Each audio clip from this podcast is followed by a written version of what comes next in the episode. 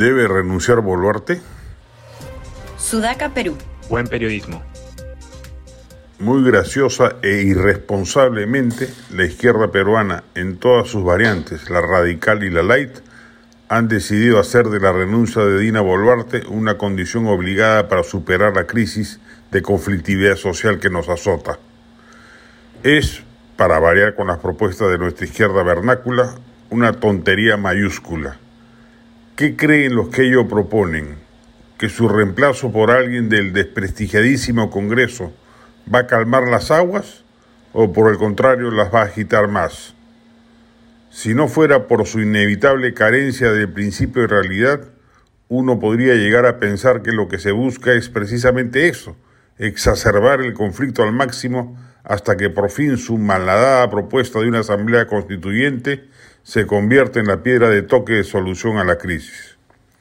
Dina Boluarte debe mantenerse en el poder, es lo que corresponde, es el mandato constitucional y se ha trazado ya una ruta sensata de salida.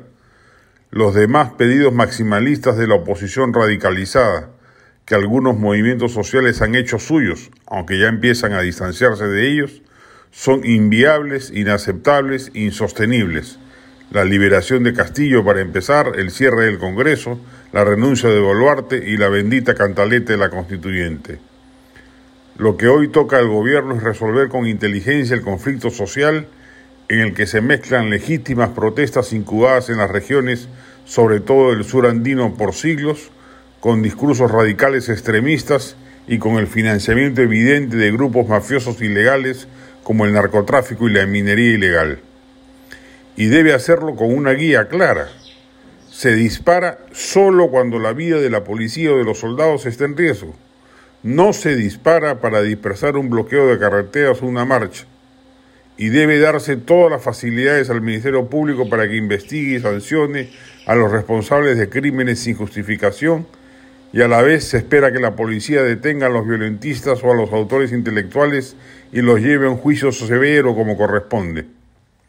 En simultáneo, aunque no aparezcan voceros de un diálogo necesario, debe persistirse en el esfuerzo de convocar a los movimientos sociales que participan de la protesta y empezar con ellos el camino de una salida pacífica a la crisis.